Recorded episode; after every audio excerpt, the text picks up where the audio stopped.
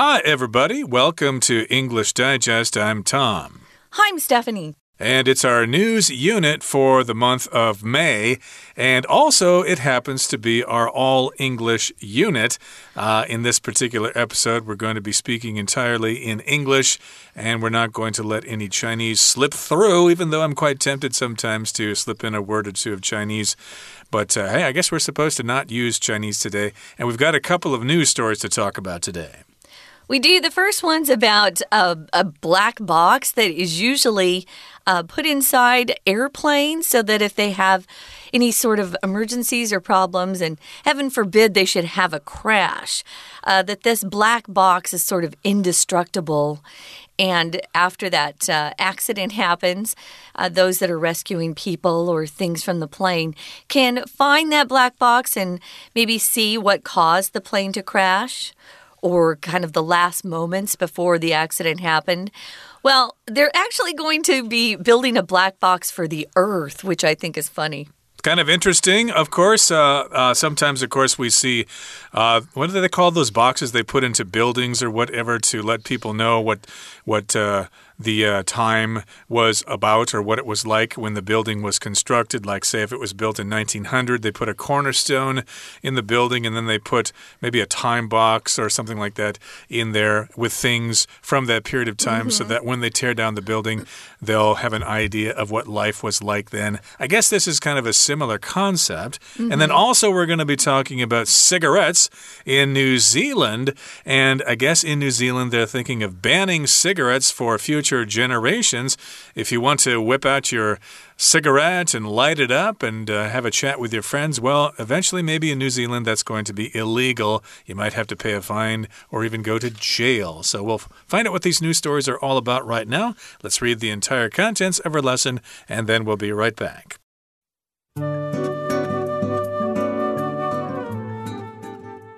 Earth's black box to tell story of our eventual end.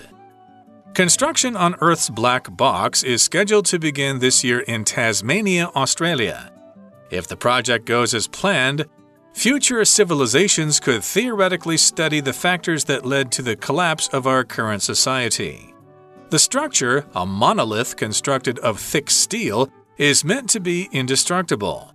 The solar powered recording devices and internet connections stored inside will record two types of data the first will be scientific measurements of the planet's characteristics, such as temperature changes, sea levels, and species extinction. The second will have a human context coming from news sources, social media, and key global events like climate change conferences. While the black box has yet to be built, the data is already being recorded. The team building the black box is now working on ensuring future civilizations know how to interpret the recorded data.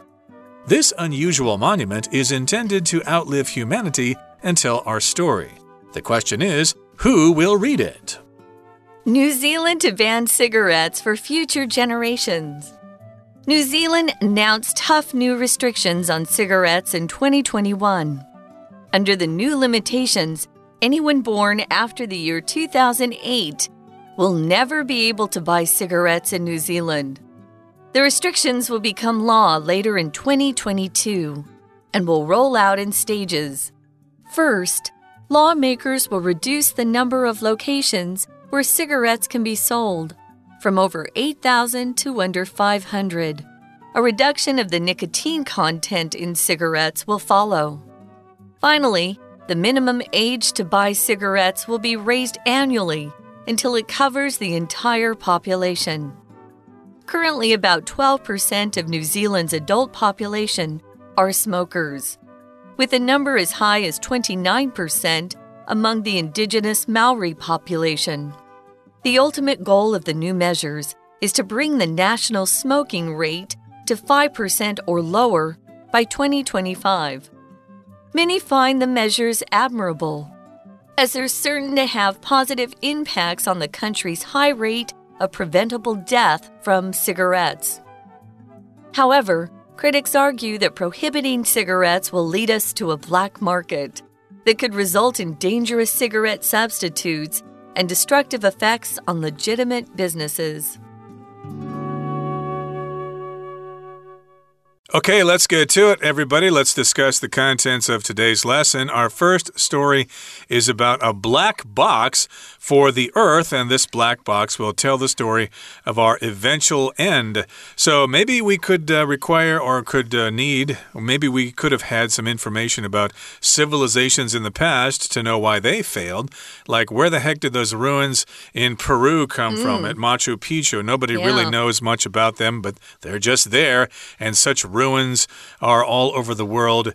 And wouldn't it be nice to have some kind of record as to what happened to them? Well, I guess uh, someone is trying to uh, solve this problem ahead of time to make sure that uh, when we all disappear from the earth, future generations will know what happened to us. So we've got the construction of this uh, black box that's happening. They've actually scheduled it, and it's going to begin this year in Tasmania, Australia. So I guess maybe the Australians thought of this idea. I'd never heard of it before today. Uh, it's kind of interesting. Now, if the project goes as planned, future civilizations could theoretically study the factors that led to the collapse of our current society. So, like Tom said, if uh, a society does uh, just disappear one day because maybe they self destructed or maybe there was a terrible accident on Earth, maybe a, a meteor hit them. We don't know how some of these civilizations. Uh, disappeared or gone. I mean, Machu Picchu, uh, which you mentioned, Tom, is pretty pretty amazing. I mean, people love to go see those uh, ruins up there on the mountains. But we don't have any record of why they no longer exist, what happened to those people. So it is kind of interesting that someone would think up this particular idea. And honestly, to name it a black box is clever. Kind of interesting. Of course, as you said at the beginning of our program, black box is usually used to refer to yeah. uh, some kind of uh, box in airplanes. I guess it's actually orange and not black, but they call it oh, a really? black box. Yeah, I didn't know that. I think it's orange so that it can be spotted more huh. easily on the bottom of the ocean or wherever if a plane crashes. But uh, yeah, it's referred to as a black box and it's got all the flight data so that people can figure out exactly what happened. Records the the pilots' voices as well. Exactly that it's a black box for the world uh, so that future generations or aliens from other planets, when they come a million years from now, they'll find out, gee, why did those humans disappear as if anybody cares? Well, in any case, yes, the black box is going to be constructed in Tasmania, Australia uh, this year. So, Tasmania is an island south of Australia. It's part of Australia's territory, but again, it's an island south of Australia, and it's known uh, mostly in cartoons for the Tasmanian devil. Uh -huh. Although I understand that uh, Warner Brothers' depiction of the Tasmanian devil is not exactly accurate. No, but it's fun. And sure. uh, yeah, one of my best friends went to Tasmania and uh, with the Peace Corps. And so uh, we, of course, gave her lots of those Tasmanian devil uh, stuffed toys. If you haven't seen it, just look online. You'll, you'll run across it. It's called the Tasmanian Devil. So it says here that uh, if the project does go as planned, future civilizations that, uh, of course, are alive after this uh, this one disappears that we're talking about, they could theoretically study the factors that led to the collapse. Theoretically just means um, they won't be able to study the actual civilization that disappeared because, of course, it's gone. But according to their theories, they could uh, maybe learn a little bit if they had this black box with information that was stored inside. When you talk about the collapse of something, it means uh, the destruction of something, it also means that something has fallen down. So you could say a building has collapsed. Or uh, maybe someone's so emotionally upset that someone collapses on the floor, collapses to the floor in tears and is sobbing. Um, or the market could have a collapse where your stock market falls a lot, plunges. You could say the stock market collapsed today. So they wanted to have this black box to see if they could uh, check out the factors, the reasons why this uh, society actually disappeared or collapsed. Okay, so that's uh, for future generations, uh, many thousands of years from now, after we all die out because of some kind of disaster or whatever. And the structure here in the next paragraph paragraph, the structure, a monolith constructed of thick steel, is meant to be indestructible. So, a monolith is usually a large structure and it's usually upright, like a block of stone or something like that. If you saw the movie 2001 A Space Odyssey, there was a monolith in that movie that the monkeys all gathered around and started going crazy mm. because it indicated the future or something like that. A big black slab, you could call it. And it's supposed to be indestructible. It cannot be destroyed, so it should be there for thousands of years, if not millions of years. And the solar powered recording devices and internet connections stored inside will record two types of data. So, inside this monolith are recording devices which are solar powered. And then we've got internet connections in there also, which are also solar powered. And they'll record some information or data. Data can also be read data. It's correct as well. And the type the type of data that it's going to be recording will be uh, first scientific measurements of the planet's characteristics. Characteristics could refer to features or quality qualities that something or someone has. Um, uh, maybe you would describe uh, your mom's characteristics as being lovable and kind and patient. Um, and perhaps she's tall and has black hair like mine did.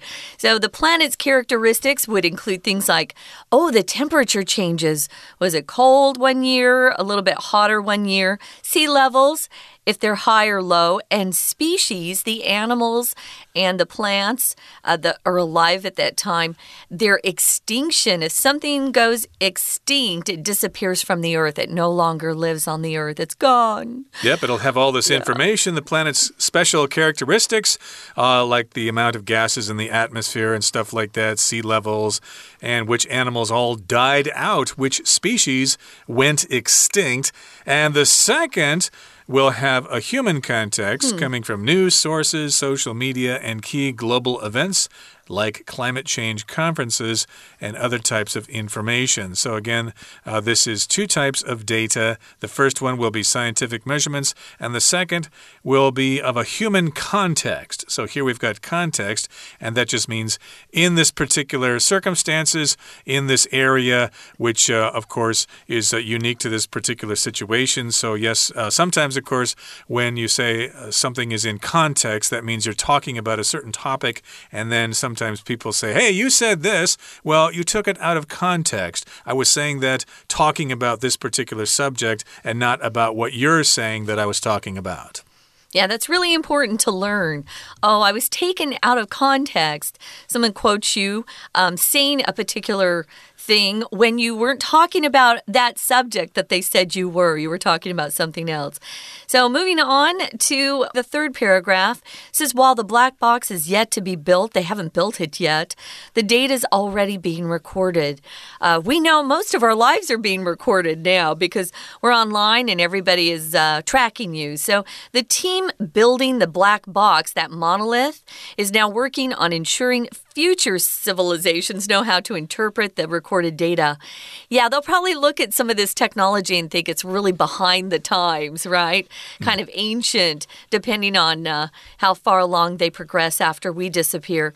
If you interpret something, you can use this to explain the meaning of words, but you can also um, explain what a certain action means, or maybe someone's um, someone makes a gesture towards you, you you don't know how to interpret that, you don't know how to figure out or understand what they mean. That's another way to explain what this word interpret means. Yeah, if you're a detective investigating a crime scene, you've got various clues. Mm. Oh, there's a discarded cigarette butt, there's some fingerprints, uh, there's some DNA over there. So we've got these clues, but how do we interpret these data? Mm. How do we understand them? What do they mean? Does that mean somebody came in and killed this person? Where the body, etc., etc. So you have to interpret the data. And this unusual monument is intended to outlive humanity and tell our story. So it's going to outlive us, it's going to live longer than us. So eventually, when we destroy each other with nuclear weapons or with uh, diseases or whatever, or if there's an alien invasion and uh, the aliens wipe us all out, sometime in the future, when there's a new generation of people, millions of years down the road, they'll see this black box, and their questions about us will be answered if they're interested. So, this unusual monument they're referring to uh, it's intended to outlive humanity, live past humanity. It will be surviving, it'll be in existence long after we're gone, and it will tell our story. The question is who will read it? Who will be there to get that data, that information? Well, we're not going to say we're going to go to the Chinese teacher right now because we don't have one, but we will take a break.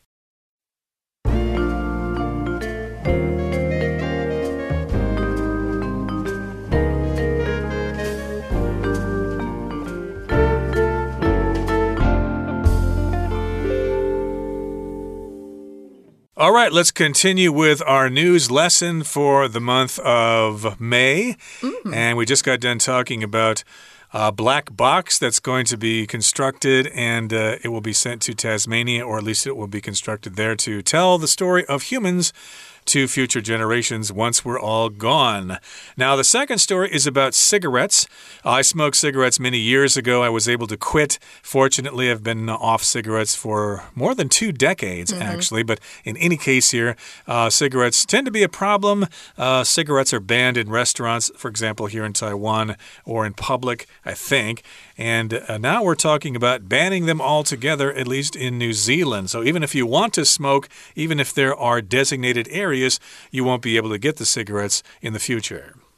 Yeah, they're actually talking about uh, they want to actually let cigarettes go extinct, you could say, uh, just using that particular phrase. They've announced tough new restrictions. Of course, they um, refers to their government. They've announced tough new restrictions in 2021. So, under the new limitations, anyone born after the year 2008 will never be able to buy cigarettes in New Zealand. So that kind of tells us that in 20 2008, you could say, um, anyone born after that year, you're not going to be able to get your hands on cigarettes. It's so interesting. I don't know currently what their a legal age to smoke is. Um, I think in America, what do you have to be 18 to buy cigarettes? I don't know, Tom. I never bought cigarettes. Uh, it might uh, depend on the state. Oh, but uh -huh. yeah, it's uh-huh. either 18 or 20 or 21. But mm. of course, if you want to smoke, you'll figure out how to get the cigarettes from somebody. Yeah, the law doesn't the law doesn't keep the cigarettes out of your hands, does it? Although fewer and fewer more people are smoking, so the amount of uh, smokers is going down. Uh, I think ideally it would be best that people stop smoking on their good. own yeah. instead of having these restrictions. But I guess they're trying to discourage people from buying cigarettes in New Zealand there and eventually they'll probably try to ban them altogether. Now, the restrictions will become law later in the year 2022, which is right now, and will roll out in stages. So here we've got the phrase to roll out, which means you introduce something slowly. Uh, you could actually roll something out uh, literally uh, if you're hmm. going to show someone a new model of car or something like that. So you have it behind the curtain and then you roll it out, you, you slowly move it out from behind the curtain so people can see it, or, and then you unveil it or something like that. But here, roll out just means introduce. It will be introduced in stages, one by one, not all at once. It's like saying you're going to launch a product. Now, when I first saw this roll out, I immediately thought of cooking or baking, where you have dough that you roll out and then you uh, put it into shapes that you need. Uh, you might be making pizza. So you roll out the pizza dough and then you put the toppings on top. But like Tom said, here it refers to launching a new product, um, introducing a product into the market. So they're going to have this rollout in stages so that people aren't shocked all at once. It's not easy to quit smoking, from what I hear. I've talked to people. Uh, I have a friend who, who who quits and then starts again and then quits, and uh, so it's not easy. I'm with Tom. I don't believe government should be uh, telling you what you can do and what you can't. Um, but this is something I guess that they are able to go ahead with. We'll see if it lasts. We'll see if people uh, start protesting when they really want to take all the cigarettes away. So first, these lawmakers. This is the first stage. They're going to reduce the number of locations where you can buy cigarettes. So right now, they've got 8,000 places all around New Zealand, and they want to reduce that to under 500 If you're addicted to nicotine, of course, you need to go to some of those locations. They may be quite far away. And if you do go, hopefully they don't have uh, restrictions on how much you buy because you might want to save up or something like I that. I bet they do. but uh, if it's going to be reduced to 500, then it's going to be even more difficult to find places to buy cigarettes. New Zealand isn't huge like Australia, but it's still pretty big. And you might have to drive quite a distance on the left side of the road in Mm-hmm. order to find those cigarettes. Now, a reduction of the nicotine content in cigarettes will follow. Now, of course, uh, cigarettes contain what is called tar and nicotine. Nicotine is the stuff that you get addicted to. So they will reduce the amount of nicotine in cigarettes. So maybe people will lose their addiction to cigarettes and quit naturally. And finally, the minimum age to buy cigarettes will be raised annually until it covers the entire population. So the minimum the minimum age now might be 18 or 20 and they'll gradually raise it. It will go up and up maybe to 22, 25 or whatever until eventually it gets to be the age of 120 and nobody will be alive to buy cigarettes at that time. So, currently, about 12% of New Zealand's adult population are smokers. That's really kind of low, actually. Um, 12%. Yeah, I think more and more people have stopped smoking, not just because it's uh, unhealthy, but because the taxes that the government have placed on cigarettes are crazy. Uh, I know in some cities in America, a pack of cigarettes with the taxes included is about $10, 10 US dollars a pack. So it can be quite expensive to smoke. Um, so we've got uh, a number as high as 29% among the indigenous population there. And of course, it's the Maoris. They like to smoke. So this law sounds like it's kind of aimed at them uh, rather than the entire country. So I'm sure they're not happy about this either. The ultimate goal of the new measures is to bring the national smoking rate to 5% or lower by 2025. And of course, in order to do that, the government's going to force you through these laws. So if you're talking about indigenous people, we've got indigenous peoples here in Taiwan. Those are the people that um, were naturally in this place. They're native to a place instead of people who immigrate into a country. Uh, the people that have been there a long time are indigenous. So we've got them. Um, having a much higher percentage. It's over twice as much as the rest of the adult population in New Zealand. Ultimate. What does ultimate mean to you? Well, ultimate could be different things. It can be the best. Um, ultimate fris frisbee is like the best type of frisbee to play. Um, if the if one of your ultimate goals is accomplished, it means it's really your your biggest goal that you've had, you know, to accomplish in your life. The ultimate goal. So, ultimate can also be um, the best, most extreme, or it can also happen at the very end. You know, the ultimate the ultimate part of the race was right before we reached Taipei 101. So that was the last portion of a race that happened in stages. So the ultimate in this way just means the last part. Yeah, you could say the final goal of these new measures, what they eventually want to accomplish, is to bring the national smoking rate to 5% or lower in just three years' time by the year 2025. So that's their ultimate goal. And then after that, I suppose they're probably going to force everybody to quit smoking. And many find the measures admirable as they're certain to have positive impacts on the country's high rate of preventable death from cigarettes. Uh, it is true, smoking is a foolish thing to do, and it does cause lots of problems. You can get emphysema from smoking cigarettes, you can get lung cancer, and all sorts of nasty afflictions. So, yes, uh, it is positive to try to reduce the amount of smoking in a population. Although, what are they going to do about the taxes if you don't have people smoking cigarettes and you can't tax a pack of cigarettes? Where's the government Oh, going to get the money? They'll find something else to There'll be some other vice that people have that they can tax. Or even good things. They they put taxes on good things too, Tom.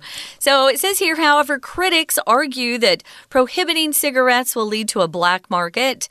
Um, that often happens with, say, alcohol. They banned alcohol and liquor in the United States after the turn of the, the century, 1900s, and we had a black market that caused a lot of crime. Um, so that's not good either. Critics are people who have things to say about something. It can be positive or negative. Uh, usually it's negative. For example, art critics, uh, restaurant critics, movie critics. That's a job you can have where you kind of an expert in that field and you you tell people whether you think a piece of art is very good or a movie that you saw was was good or bad. Um, so critics can say positive and negative things. Um, if someone says, "Oh, he's really a critical person," usually that describes someone who's always saying negative things to people. Uh, exactly. So, yeah, that's what the critics will argue. Uh, these are people who don't like this new legislation. They say that prohibiting cigarettes will lead to a black market, as you said. So, again, prohibiting, limiting, or restricting them, and that, again, could result in dangerous cigarette substitutes and destructive effects on legitimate businesses. Okay, so that uh, is probably a you know a legitimate criticism there. Uh, like you mentioned, prohibition in the early 20th century in the United States, uh, they outlawed alcohol or alcoholic beverages, but uh, people still managed to find a way to get tipsy, to get wasted, uh, get smashed, and things like that. Uh, they had those speakeasies in big cities, uh, in various places. So eventually, the government realized that we can't control this stuff, even though alcohol is kind of terrible and there's drunk driving all the time and people getting killed because of drunk drivers. Too many people enjoy their alcohol, so they gave up in 1933 and now you can buy liquor and stuff like that in the United States. But uh, in this particular case, people say that, hey, if you prohibit cigarettes, people will just buy them on the black market. They'll just uh, buy them in secret places and they'll just keep on smoking no matter what the government does. So, this vocab word here, prohibit, is a verb. If you prohibit something, it's kind of the same as saying you're banning something, you're formally forbidding someone to buy something or say something. Uh, smoking is prohibited. You'll often see that on signs if you're in an English speaking country. Um, but yeah, critics argue this is their argument uh, for not banning cigarettes in New Zealand. It could lead to that black market. And sometimes those black markets are much worse. Uh, we know from uh, our experience in the United States that uh, a lot of people died when alcohol was banned. Do you know the government was putting in poison in some of the alcohol to oh, kind no. of discourage people, but it killed some people at the same time. People were making their own liquor that wasn't actually very good and healthy either. Moonshine. Yep. So, yeah, there can be a lot of unexpected tragedies that happen when uh, governments try to control everybody. Um, they have good intentions, but good intentions don't always lead to positive effects. So it could lead to some destructive effects on legitimate businesses. So there will be a lot of people put out of work. We have to remember those people as well, families. Uh, maybe they don't make cigarettes, but maybe they have uh, a business where they sell them. Um, so it would impact a lot of people. So there are pros and cons on every side to this issue, I, I think we could say. You guys can discuss this amongst yourselves as well uh, and see if this applies to Taiwan. Should there be a ban on cigarettes in Taiwan eventually, or should there be government measures to encourage people to quit smoking? It's up to you. Okay, that brings us to the end of our discussion for today. It's time now to listen to our Chinese teacher, not because it's an all English lecture today. No Chinese teacher today, so you'll have to rely on your own intelligence to figure out what we just said. From all of us here at English Digest, my name is Tom. I'm Stephanie. Goodbye. Bye.